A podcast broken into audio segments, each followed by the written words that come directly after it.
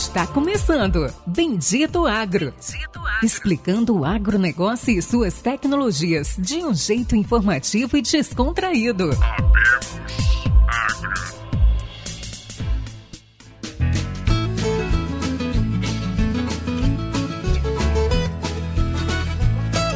Olá a todos os nossos ouvintes e amigos. Está começando agora mais um episódio do Bendito Agro, o seu podcast de conhecimento e inovação sobre o agronegócio brasileiro e do mundo. E esse episódio, meus amigos, como não poderia deixar de ser, é mais um episódio especial, mais uma turma especial, onde nós vamos ali aprender sobre carbono, sobre software, sobre novas técnicas de medições, usando ali alguns no, novos modelos de conhecimento e modelagens sobre carbono. Confesso que eu estava ansioso para gravar esse episódio, tem bastante tempo que eu quero conhecer um pouco mais sobre essa plataforma e hoje vou ter o prazer de dividir esse conhecimento com todos vocês. Pessoal, hoje nós iremos gravar com Renato Rodrigues, de 41 anos, head da Regrow para a América Latina, né? Hoje todo mundo é red, eu também sou head, head daquilo, head do quê? Brincadeiras à parte. Ele é biólogo, mestre e doutor em geoquímica ambiental, professor da Universidade Federal Fluminense e scholar da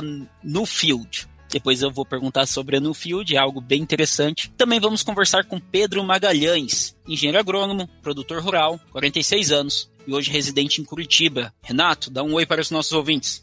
Olá, Péricles. Olá, ouvintes. Prazer estar aqui conversando aí no Bendito Agro. Vai ser um prazer conversar com vocês pra, sobre um pouquinho sobre carbono, sobre o que, que a gente faz dentro da Regrow. Obrigado pelo convite, Péricles. Pedro. Oi, bo é, boa noite, Péricles.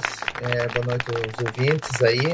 É muito legal estar conversando aqui nesse, nesse podcast que eu já acompanho devido ao contato que a gente tem aí da, da, parte da agricultura digital, agricultura de precisão, e sabe que esse é um canal de grande relevância e expansão dentro desse meio assim, de inovação. Valeu, Pérez, pelo, pelo convite.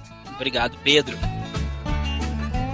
Pessoal, primeiro gostaria que vocês comentassem um pouco né, da, da função de vocês dentro da Regrow. Pode começar aí, Pedro. É, um pouquinho do que você faz, que é ali o seu dia a dia dentro da Regrow e depois eu vou passar para o Renato. Tá, eu vou, eu vou, acho que ficou bom eu começar, porque começa a história da Regrow no Brasil, né? Então, eu sou engenheiro agrônomo, né? Sou produtor rural, sou especializado em agricultura de precisão, agricultura digital, agricultura de precisão. Fui duas vezes presidente da Associação Brasileira dos Prestadores de Serviços de Agricultura de Precisão, sou da diretoria da Associação Brasileira de Agricultura de Precisão, e eu fui contratado pela Rigron quando ela nem se chamava Rigron, ela se chamava Flurosato, o Pérez sabe disso, e era uma empresa que trabalhava sensoriamento remoto exclusivamente. Então, o que é sensoriamento remoto? É o uso de imagens no agro, né? Então, usava-se imagens de avião empresas parceiras, como a Terra Avion, ou imagens de satélite, que eram as mais comuns, e até algumas imagens de drone. Bom, focando nas imagens satélites, que era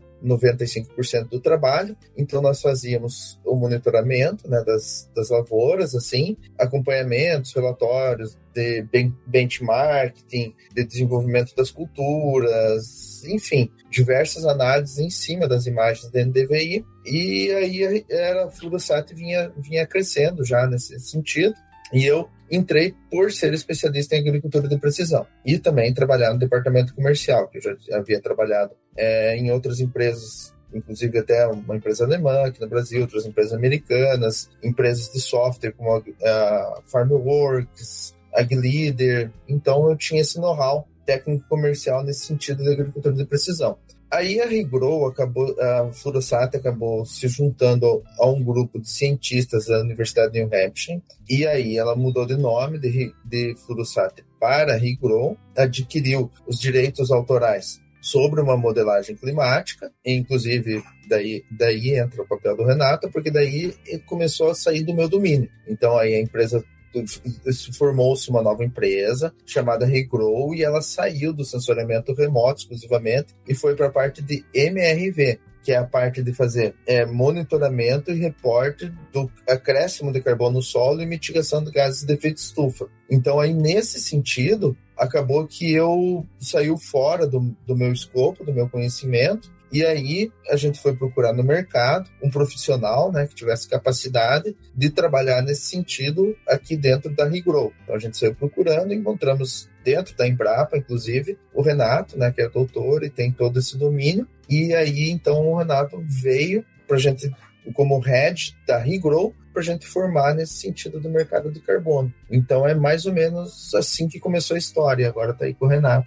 Agora vale a pena você falar, Renato. Legal, Pedro. Obrigado aí pela contextualização. E foi, foi esse caminho que você começou. E aí foi até legal a gente ter conectado com a Nuffield no início, porque eu e o Pedro, a gente se conheceu pela Nuffield Brasil, né? Que depois a gente fala dela, mas é uma rede muito legal. E a gente acabou se conhecendo por lá. Eu era pesquisador da Embrapa, fui pesquisador da Embrapa por 12 anos. Comecei aí no Mato Grosso, Péricles. É, morei cinco anos em Sinop, entrei numa vaga de pesquisador em mudança do clima. Trabalhei cinco anos em Sinop, aí voltei para o Rio, né? Sou daqui. Vim para a Embrapa Solos, passei um tempo em Brasília como secretário de Inteligência e Relações Estratégicas da Embrapa. E aí depois de 12 anos resolvi fazer um movimento drástico aí de, de carreira, né, uma transição de carreira. Pedi demissão da Embrapa e me juntei a Regrow em junho desse ano. Agora, dia 13 de dezembro, tá fazendo, vai fazer seis meses que, que eu entrei na Regrow. Entrei com essa missão, né? Sempre trabalhei com a parte de mudança do clima, fui presidente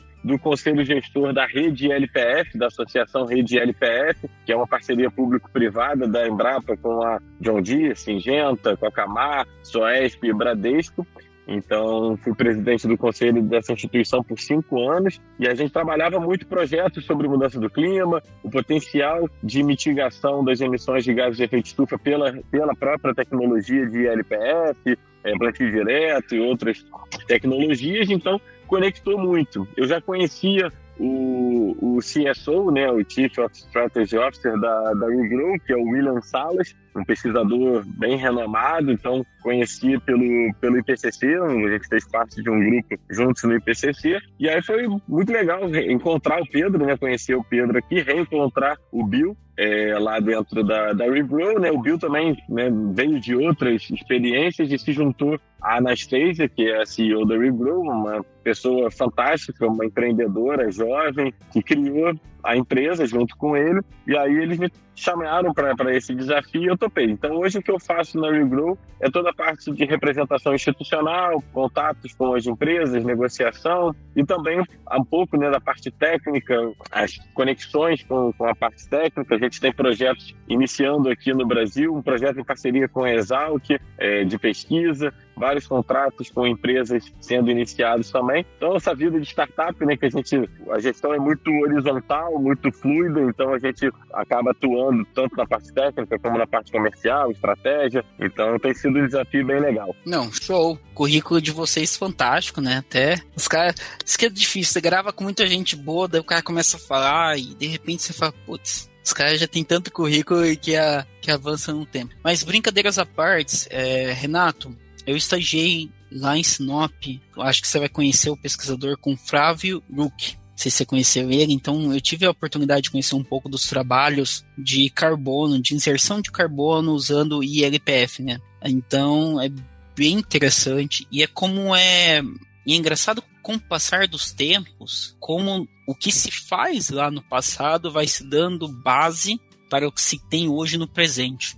Isso é muito interessante, porque hoje a gente vê muita tecnologia, muita tecnologia surgindo, porém muito do que ocorre, ele se tem ali um baseamento, né? Tem uma, uma base que ocorreu lá atrás. Então, assim, eu lembro do, do Flávio comentando que ele fazia estudos de 10, 15 anos. Isso tinha 21 anos, então 9 anos atrás. Então, assim, tá falando hoje do que tá falando de carbono, algo que tem estudos de 20 anos atrás. Então, tudo aparentemente é muito novo, porém são muito, muitos anos de estudo, né? Então eu lembro da. Vou mudar um pouquinho, rapidão. Eu lembro de quando se falavam da Precision Planting. Tive a oportunidade de conhecer a Precision Planting há seis anos atrás. E muito do que ocorre, do que sai hoje, já era um estudo que se vinha ocorrendo há três anos, nove anos atrás. Então, assim, tudo demora. E tudo a gente fala que é muito novo, é muito rápido, mas tudo tem muito tempo de estudo e embasamento. Mas, pessoal, vamos falar de regrow. Conta um pouco do que é o conceito, o que, que hoje a WeGrow faz, acho que seria interessante falarmos um pouco do mundo, né? E afunilar para o Brasil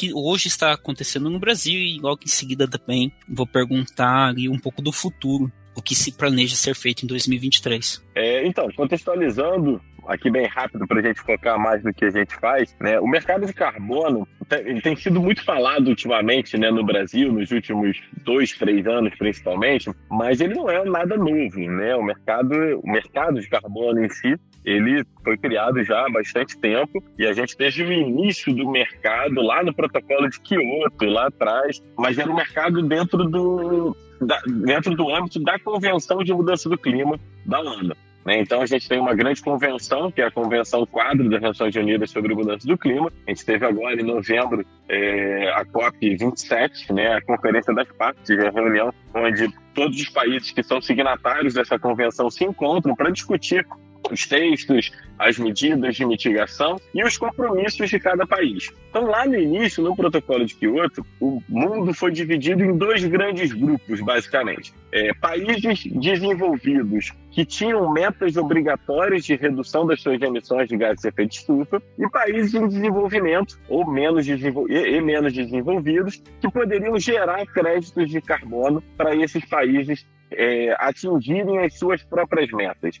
Então, esses países desenvolvidos que tinham metas obrigatórias, eles podiam escolher é, para onde que eles iriam. Né? Eles tinham que reduzir uma quantidade X, Y, Z, cada país tinha a sua meta de gases de efeito estufa, e eles poderiam fazer isso dentro dos seus próprios territórios, é, por exemplo, mudando uma matriz energética, ou fazendo uma proteção de florestas, ou na agricultura, enfim, em vários setores. Ou eles poderiam comprar os créditos de outros países. Então, se a gente pensa, por exemplo, né, a gente está agora né, numa situação de, de guerra, Rússia, Ucrânia, é, que vem ameaçando muito o fornecimento de gás para a Europa. Então, por exemplo, para um país que é dependente desse combustível fóssil, como a Alemanha, por exemplo, mitigar as suas emissões, ela pode escolher se ela vai mudar a matriz energética dela, o que não é nada fácil e nem barato, ou se ela pode financiar um projeto no Brasil, por exemplo, dentro do agro. É, vou dar um exemplo que foi muito comum dentro do protocolo de Kyoto, dentro do mecanismo de desenvolvimento limpo, a criação de biodigestores. Então você tem lá uma granja de suínos,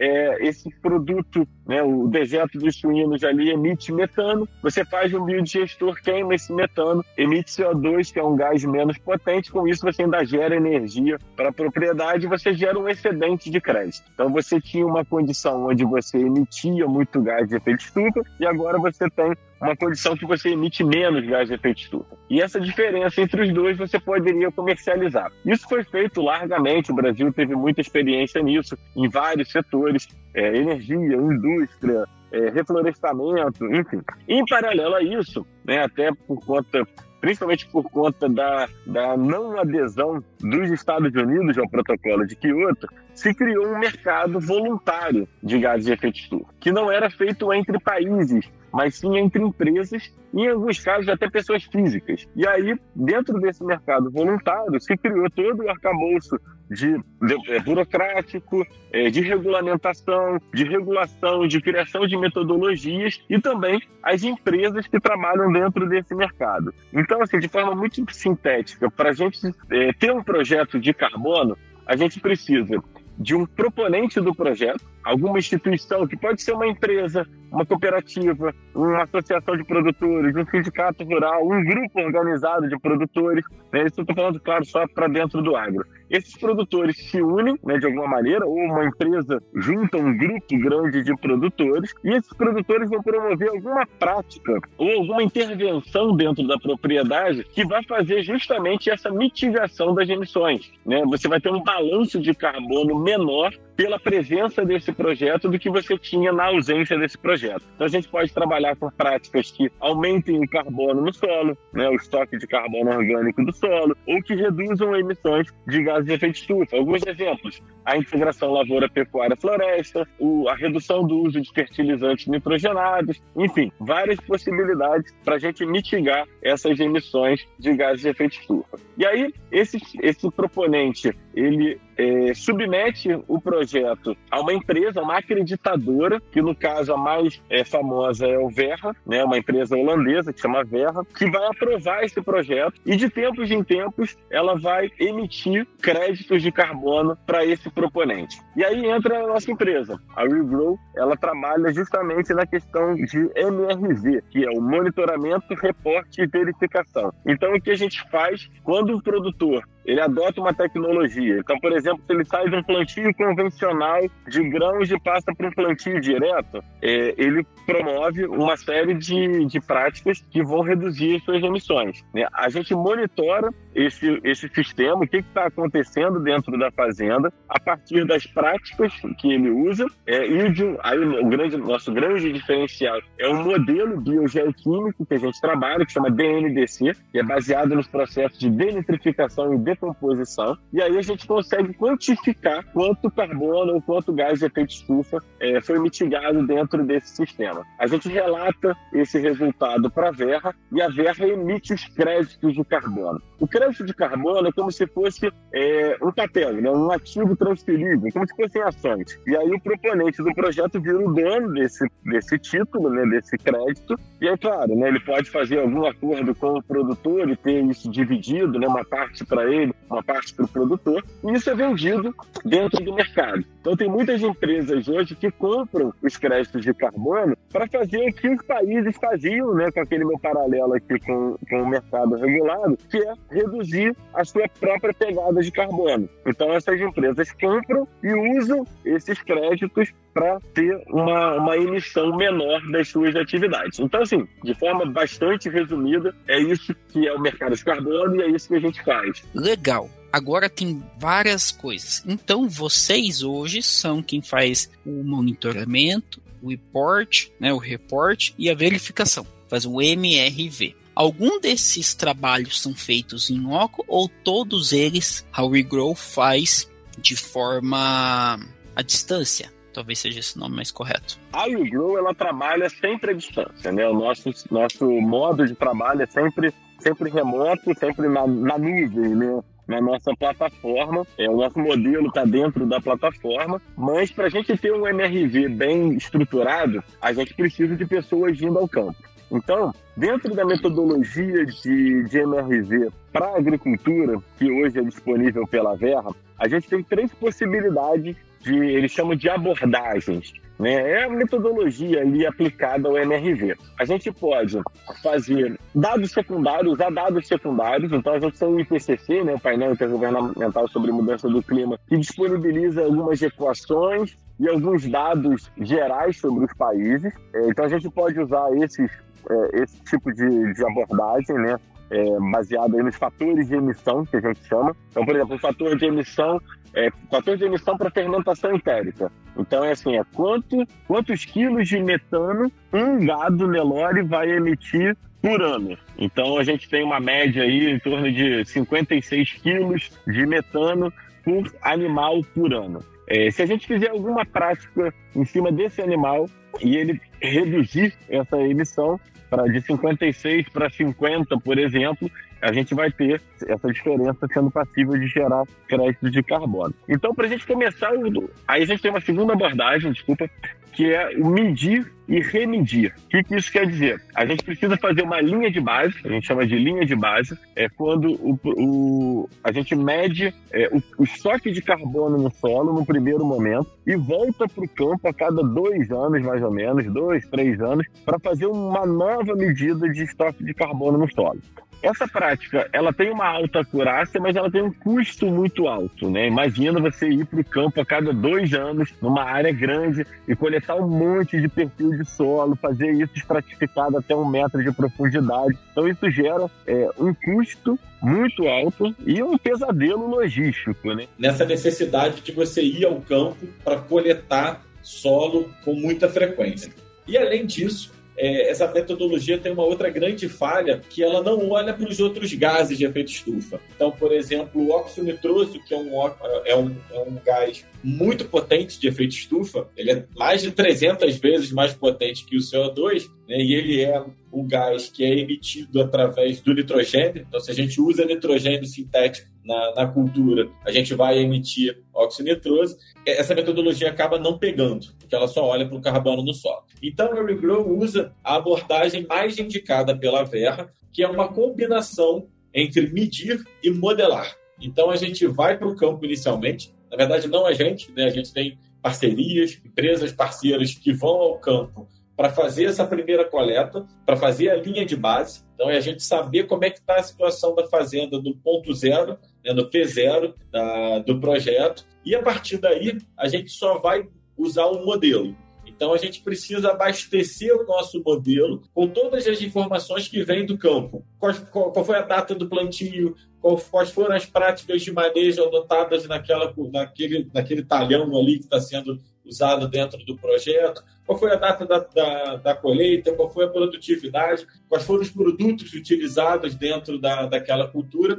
Então, tudo isso abastece o nosso modelo e a gente Renato, tem estimativa. Oi. Uma pergunta, peço desculpas ali, vou, se você me permite te interromper. Primeira pergunta, rapidão. Esses dados, quem coloca? O produtor? Ou é, é vocês quem abastece esses dados? Então, normalmente pode ser o próprio produtor, né? Desde que a gente tenha claro, né? Aí você precisa ter uma relação de confiança muito grande dentro do projeto. Normalmente, é, os projetos que a gente tem são com grandes empresas, né? Cargill, General Mills, Mars, a gente tem várias empresas muito grandes fazendo projeto com a gente. Então, normalmente essas empresas colocam técnicos, pessoas trabalhando dentro do projeto e esses, essas pessoas, esses técnicos das empresas que é, alimentam a nossa plataforma com os dados que eles conseguem dentro da propriedade. Então, é o próprio produtor que declara isso para eles e eles abastecem o nosso sistema. Mas, normalmente, é o próprio produtor ou o, o técnico do projeto. E um ponto interessante, assim, Hoje, só dele plantar soja e milho, teoricamente, ele já coloca carbono no solo. Você coloca soja e milho e faz ali uma, uma inserção de braquiária, teoricamente coloca carbono no solo. Quais práticas é, realmente impactam na modelagem? Porque muitas práticas são corriqueiras do dia a dia do produtor e que fazem que ocorre na inserção de, de carbono no solo. Por exemplo, vamos falar algo muito prático. Imagine que tem uma, você coloque fogo na própria área sua, e seja uma área muito fraca, porque você queimou o carbono, e você começa toda a prática de soja, milho e braquiária. Isso entra como quantificador de créditos de carbono ou não? Porque é muito, às vezes é um pouco complicado para mim entender. Não, perfeito. Essa dúvida ela é super importante. É, dentro da metodologia, a gente tem algumas práticas que a metodologia chama de elegíveis. É, as principais são é, culturas de cobertura, sistema plantio direto, é, integração lavoura-pecuária. Essa não é muito utilizável aqui para a gente, mas pode vir a ser no futuro, que é o manejo de água para irrigação. Né? A gente não tem muita área irrigada ainda, mas outros países têm. Então, quando você melhora a gestão da água, né? usa, usa a água de uma forma mais eficiente também pode ser uma prática elegível. É, pastejo rotacionado e redução do, do, uso de fertilizante nitrogenado. Essas seis práticas são as elegíveis por essa metodologia. Não quer dizer que outras não possam ser adicionadas depois. A gente pode criar até metodologias novas, é, influenciar o processo, submeter uma nova metodologia para a Verra para isso entrar no futuro. Mas, por enquanto, são essas seis que são elegíveis. Além da questão da elegibilidade, né, que é a prática fazer parte dessa, da metodologia, a gente tem um outro ponto muito importante que é a adicionalidade, que em muitos casos é, acaba sendo uma pegadinha do mercado e para a agricultura brasileira é, acaba sendo um ponto negativo, porque quando a gente pega um produtor que já faz tudo perfeito, tudo muito certinho, já há bastante tempo, a gente tem muita dificuldade de provar a adicionalidade desse cara porque ele já vem fazendo tudo muito bem feito, só que ele não foi monitorado. Então, uma coisa é você fazer tudo muito bem feito, outra coisa é você ter um monitoramento do que foi feito. Então, por isso que a gente sempre precisa monitorar desde antes da implantação do projeto, porque a gente precisa da linha de base. Então, assim, é, é até, é até injusto isso, mas hoje o melhor cenário que a gente tem para projetos de crédito de carbono é sair de uma pastagem degradada para um sistema de integração lavoura-pecuária, por exemplo. Que a gente sai de uma situação muito ruim, a minha linha de base é muito ruim, Né? com uma pastagem degradada, não estou sequestrando nada e tal, e não estou produzindo nada naquela região, e passo para um sistema ali conservacionista, né? Agora a gente fala muito em agricultura regenerativa. É... então, quando a gente passa de uma situação muito ruim para uma situação muito boa, é, é ótimo, né? Então, se for fazer um, uma, um trocadilho aí, uma metáfora com, com a escola, por exemplo, né? É, a gente pegar um aluno que só tirava zero e daqui a pouco ele vai tirar sete, oito, Pô, o aumento que ele teve foi muito grande. Aí agora a gente pega um cara que só tirava 8 e agora ele tira 8,5, o incremento que ele teve é muito pequeno. Então, é, essa questão da adicionalidade é muito importante e muitas vezes é um ponto negativo para a agricultura brasileira. Porém, a gente sempre pode melhorar alguma coisa. Né? Assim, mesmo que a gente chegue numa fazenda que tenha um plantio direto, uma ILPF, tal, sempre dá para melhorar um pouquinho, também melhorar um pouco a gestão da, do uso de nitrogênio, fazer um pastejo rotacionado, é, fornecer um aditivo para o animal para reduzir as emissões, enfim sempre vai dar para melhorar um pouquinho, mas a diferença dele, né, da, da linha de base para o cenário futuro, vai ser menor do que um cara que já era, que era muito ruim e passou por uma situação melhor. Então, Pedro, complementa aí. Tá isso, é, é, isso que você falou dessa melhora, é exatamente o que a gente estava discutindo semana passada com o grupo técnico lá dos Estados Unidos, né? É, eles, inclusive, mencionaram que lá no Canadá existe um programa para quem faz um uso assim de premium cover crops, por exemplo. É, desculpa, não era no Canadá, era na Europa. É tanta gente nas reuniões que a gente se perde. Era na França. A Maria falou que lá na França eles têm um prêmio para quem faz o uso do Premium Cover Crop. Então a pessoa se inscreve num programa do governo e o governo dá um dinheiro para o cara usar uma, uma, melhor prática. Então, uma coisa que eu vejo muito aqui no Brasil é assim: muita gente que fala, eu faço plantio direto, ou, ou, ou em tradução literal, no till, né? No till, mas daí se fala com o cara, o cara faz duas gradagens por ano. Então, assim,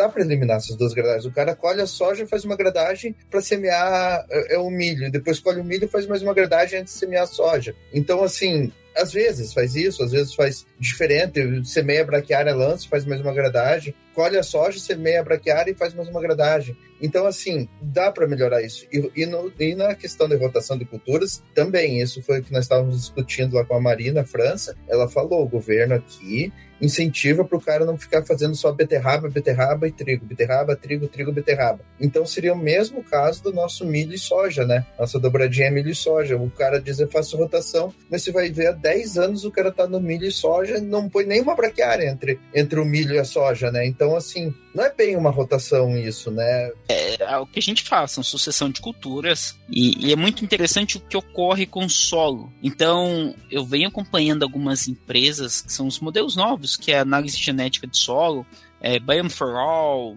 Trace Genetics, tem uma outra brasileira. Biome, ah, não, Biome for All é a brasileira, só é meio americanizado o nome. Biome Makers, que é a espanhola, que agora pegou parceria com a Biome. E o que, que ocorre? Ela torna muito interessante como o solo fica extremamente propício para doenças, porque você basicamente alimentou todos os micro-organismos maléficos, porém você também alimentou os micro-organismos benéficos. Então, assim, é um, é um solo muito propício quando você joga nitrogênio, crescer soja e milho, porque ele estaria bastante tempo. É por causa disso que são você tem altíssimas produtividades quando você faz o controle químico. Porque você tem muitas bactérias benéficas, porque você fez uma sucessão, mas você também tem muitas bactérias maléficas, né, que se alimentam dessa sucessão. Mas você também não tem nenhum outro tipo de bactéria que combate, tipo, são as outras de, de a gente chamaria no, na medicina humana de glóbulos brancos, né? Porque você usa muito químico. Então é muito louco, é porque a gente atinge altíssimas produtividades nessas regiões, porém você tem que estar tá sempre com um combate químico muito forte. E que é o, a tal da sucessão. Não, é, mas é mais ou menos isso. Então, assim, essas interações biológicas e tudo mais, o que a gente vê nesses programas de carbono, como a Renata falou, né? Eles encaixam muito bem essas adicionalidades, principalmente, porque lá no, no, no no hemisfério norte, né, na, na, nos Estados Unidos e na Europa, eles fazem essa, essa uso de gradagem, eles não plantam plantas de cobertura. Então, como o Renato colocou, a linha de base deles, apesar do solo deles ter muito carbono, eles fazem práticas ou não fazem práticas que a gente faz. E a própria questão do nitrogênio, né? A Europa é limitada à produção agrícola pelo uso de nitrogênio, né? Alemanha e Holanda não se pode, tem por exemplo, por, criador de porco. Lá o cara é limitado a criação de porco dele, não pode expandir por causa do nitrogênio que ele vai aplicar no solo depois, né? Então isso daí é, é, é são os pontos de vista, né? E eu não sei se o Renato já, já falou da, da nossa adaptação da modelagem, mas mas é, é por aí, assim, a modelagem, os programas eles vão ter que se adaptar à realidade brasileira, né, também, para serem rentáveis aqui e compensarem.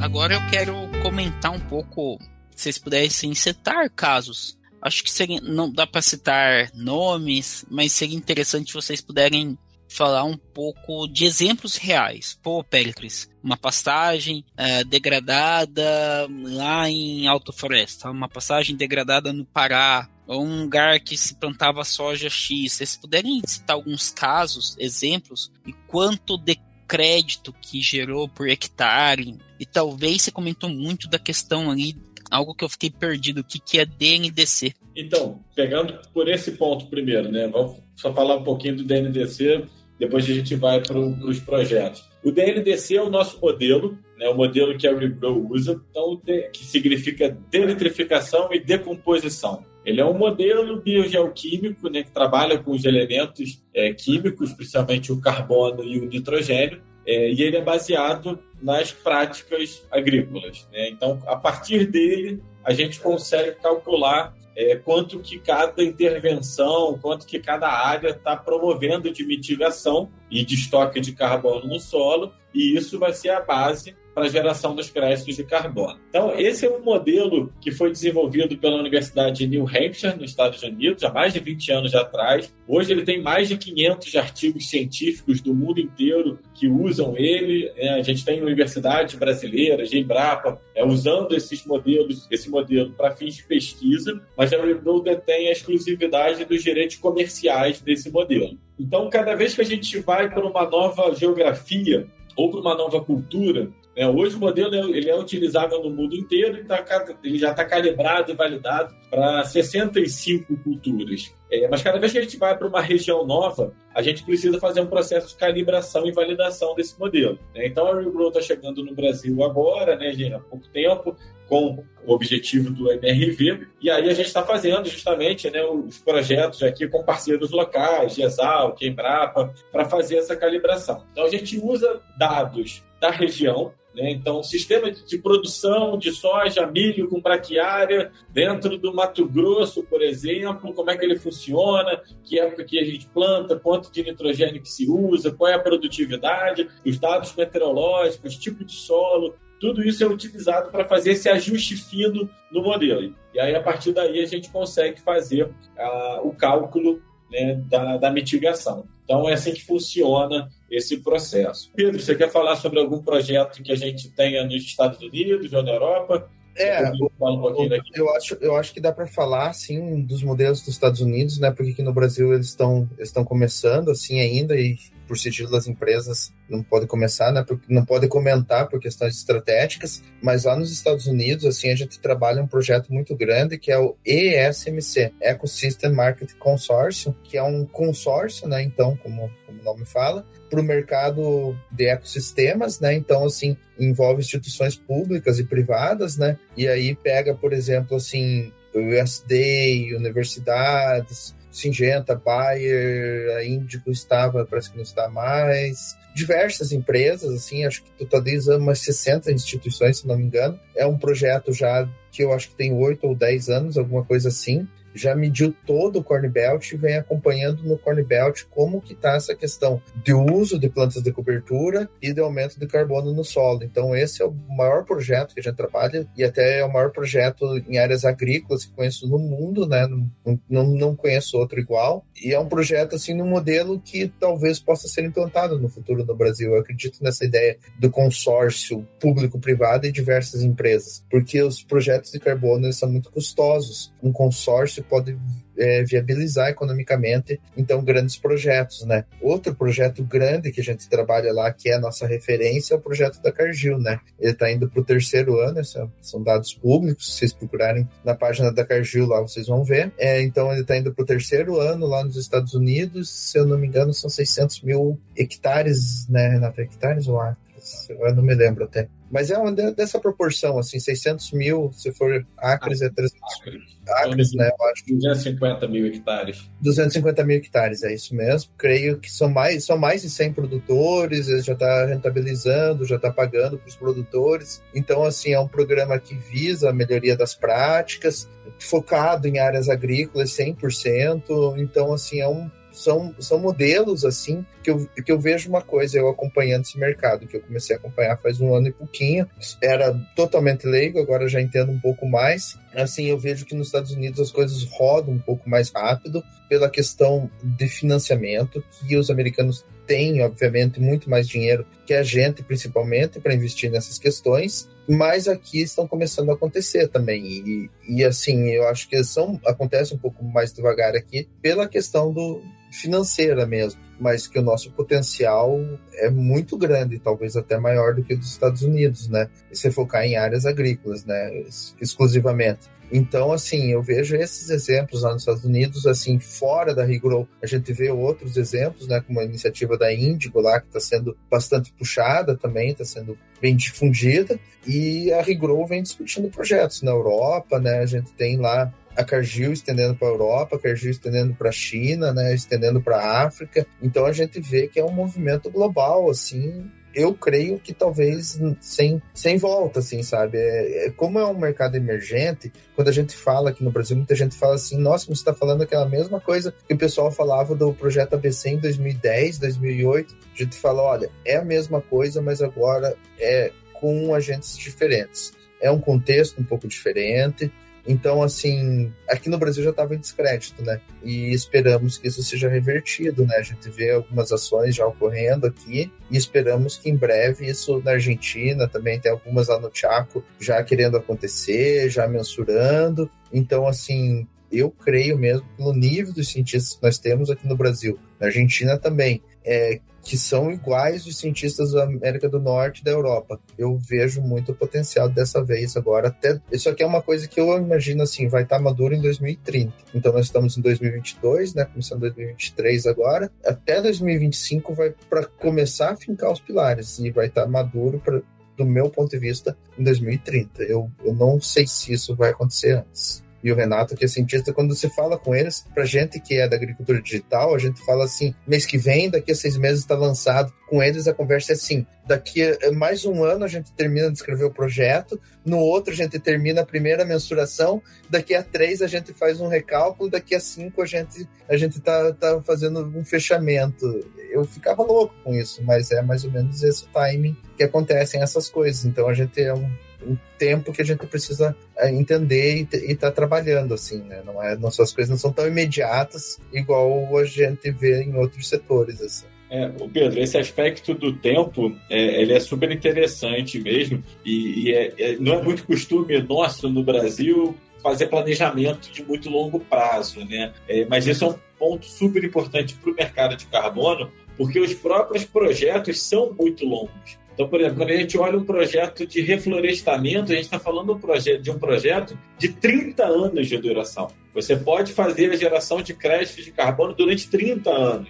No, na agricultura, a gente está falando de projetos de 5, 10, 15 anos. Então, uma empresa que quer fazer um projeto é, precisa trabalhar muito bem a sua estratégia. É, essa estratégia do projeto está conectada com a estratégia comercial e de desenvolvimento da empresa. Para não ficar uma, assim, uma ação isolada de sustentabilidade, gerando um crédito ali, sem estar conectado com o resto todo da, da empresa. E a gente está falando muito aqui na questão de venda de créditos, mas a gente, um projeto como esse vai muito além do crédito, né, do, do crédito gerado. A gente pode ter uma empresa trabalhando nessas intervenções, nessas práticas de redução das emissões para promover ações ESG, nessa né, sigla que está tão famosa agora de ambiental, social e governança, mas que basicamente é a sustentabilidade junto com a governança corporativa das empresas, coisas que sempre existiram, né? É mais ou menos já juntaram a sustentabilidade com o compliance e chamaram de ESG.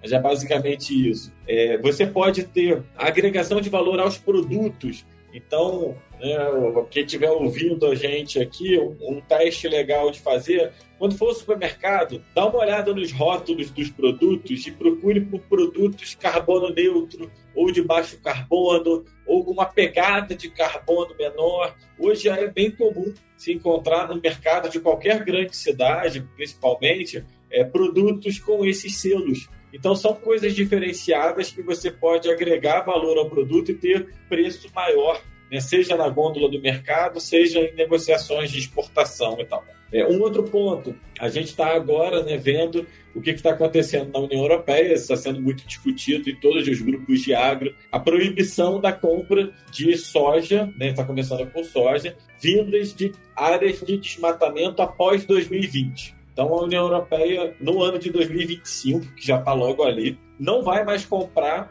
nenhuma soja que venha de um desmatamento de antes de 2020. E aí é muito louco, né? E aí eu peço até. Pessoal, peço desculpas, estou interrompendo vocês algumas vezes, eu acho legal interagindo com vocês um pouco mais. Por exemplo, na área do meu avô, eu sempre uso aqui, o Luciano fica louco comigo. É, você sempre usa seu avô de, de, de, exemplo. Mas eu acho que porque lá tem tudo: tem soja, tem milho, tem pasto degradado, tem pecuária, tem área de floresta, já abre área, enfim. E o que, é interessante? Ele tem mais Cara, acho que tem 700 hectares para abrir. E a grande pergunta é: meu pai também, eu acho que tem 130 para abrir agora.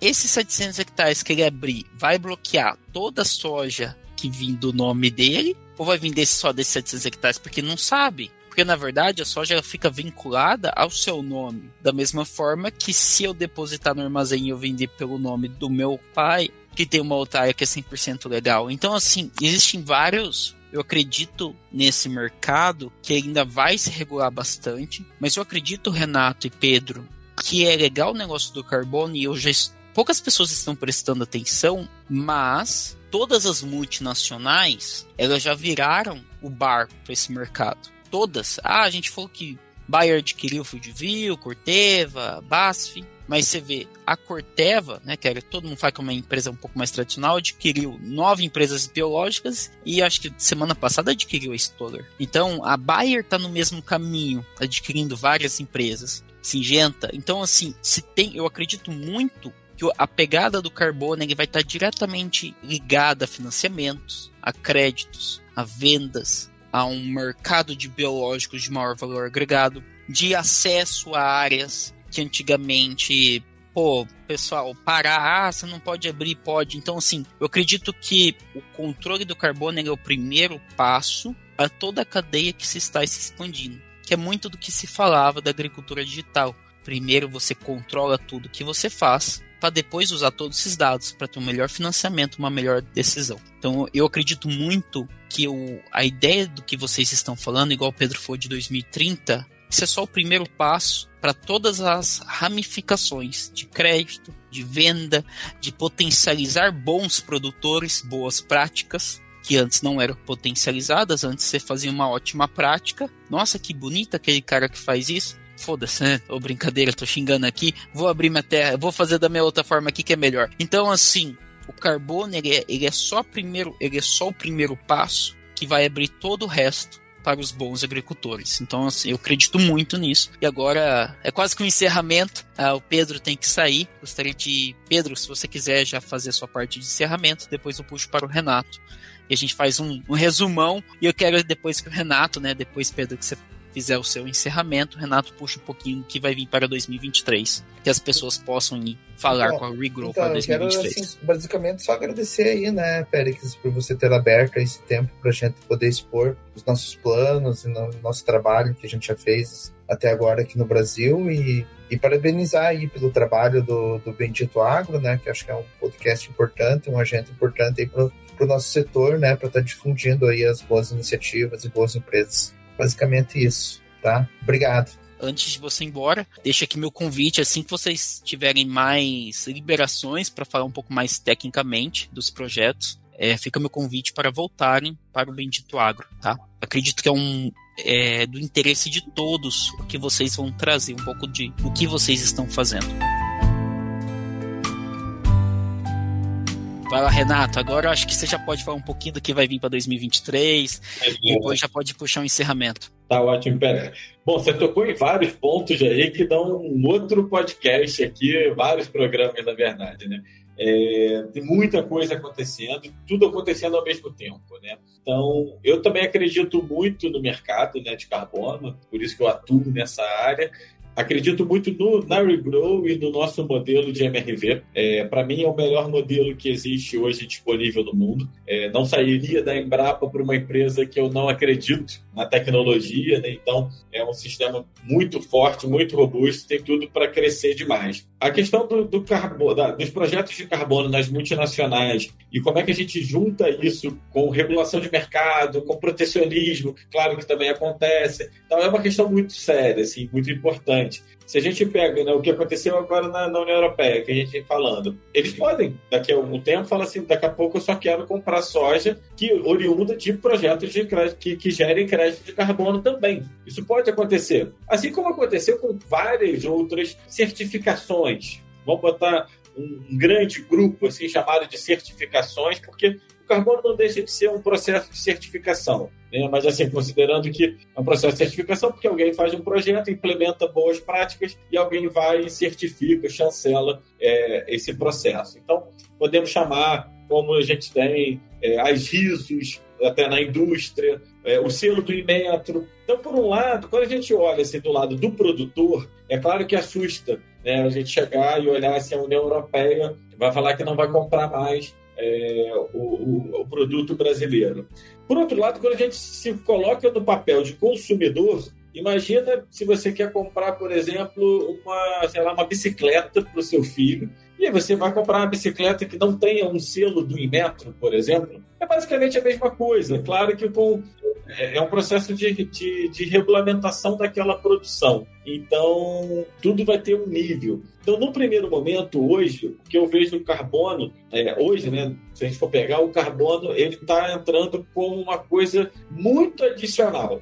Né? Então, assim, hoje ninguém tem obrigação de, é, de produzir emitindo menos. Ninguém mede, ninguém faz o inventário da propriedade. Pode ser que no futuro isso passe a ser obrigatório e você ainda continue recebendo pelo crédito. Pode ser que mais no futuro ainda isso passe a ser utilizado, como foi já utilizado em várias certificações, como um mecanismo de exclusão de mercado. Quem não tiver adaptado a esse sistema de produção vai estar fora do mercado. E aí pode ser que ele passe até a deixar de ter um valor adicional e passe a ter, né, passe só a poder comercializar aquilo se, se ele seguir aquele produto se ele seguir aquele processo de produção. Então a gente tem, claro, uma série de, de dúvidas ainda de, do que, que isso, que, de como vai acontecer, de como é que o mercado vai se comportar. É, isso não é muito importante agora, né? A gente não vai ficar aqui fazendo é, previsão do futuro, nada disso. Mas o que, que hoje é, o mercado de carbono pode fazer para o produtor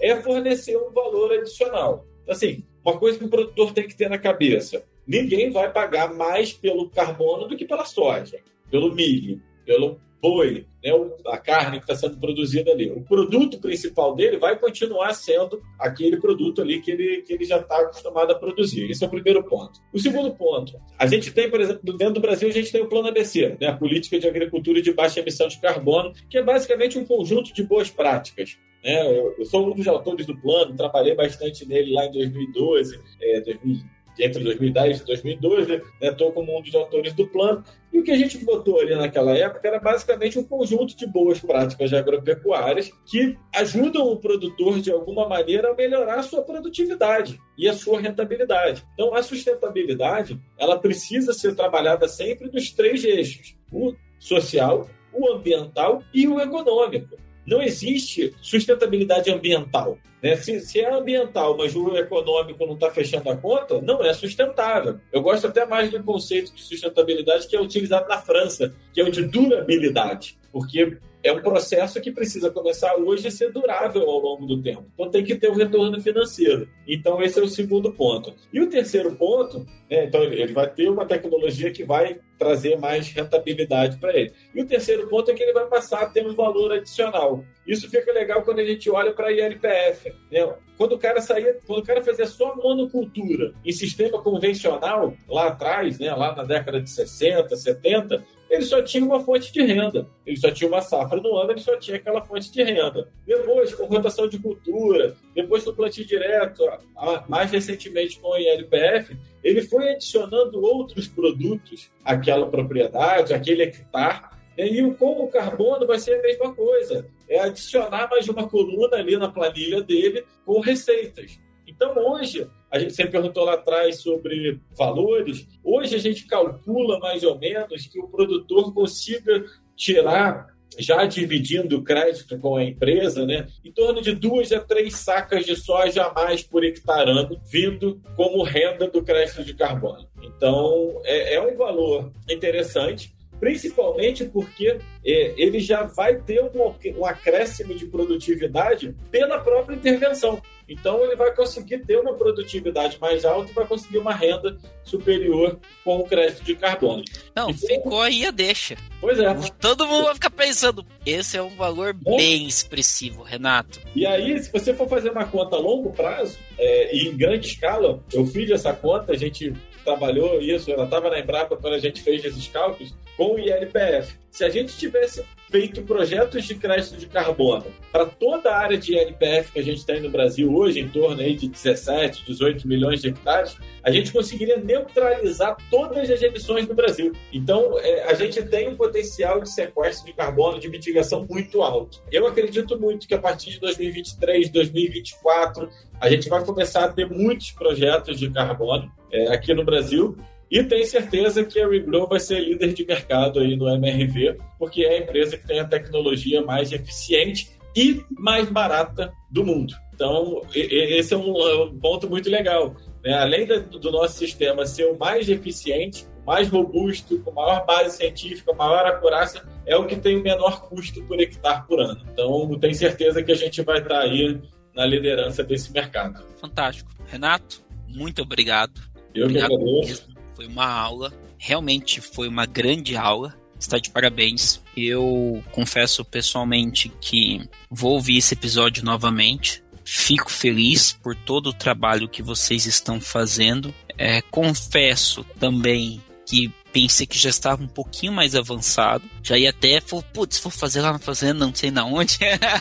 já ia entrar em contato, mas eu entendo que existe um, um trabalho muito massivo de dados, de contenção e de preparação para se realizar um trabalho tão grande, porque quando nós falarmos de carbono, basicamente vou falar que 100% da adesão, todos os clientes vão aderir, todos os produtores vão. E provavelmente o pagamento, esses dois, três saques vão vir de consultorias, análise de solo, de, de, de multi. Entra muita coisa no meio do caminho que só o carbono vai pagar por toda a melhoria da propriedade. Isso, isso é muito forte para mim isso muito claro que o carbono ele, ele vai vir para pagar todas essas melhorias, vamos dizer, de fábricas de biológicos, de análises, de toda a parte de taxa variável, de mudança, de novos equipamentos. Então, esses dois, três sacos a mais ali, eu acredito muito que é eles serão resultantes, né? E eles vão pagar por todos esses trabalhos fica meu convite, né? Como falei pro Pedro, para vocês, assim que vocês puderem falar um pouco mais, ação, falar assim, Pericles, abre aí a Regrow aí pra turma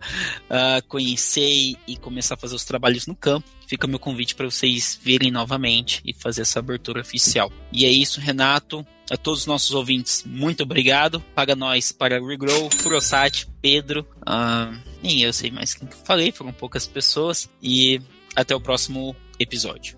Legal, Péricles, obrigado. Grande abraço.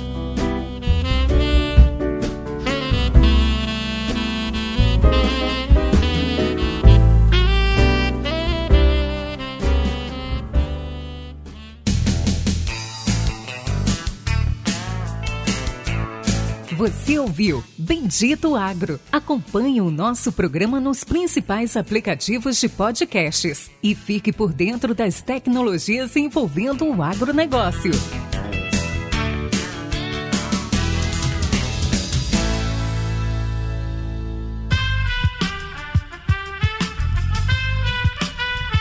Esse podcast foi editado por Aerolitos Edição Inteligente.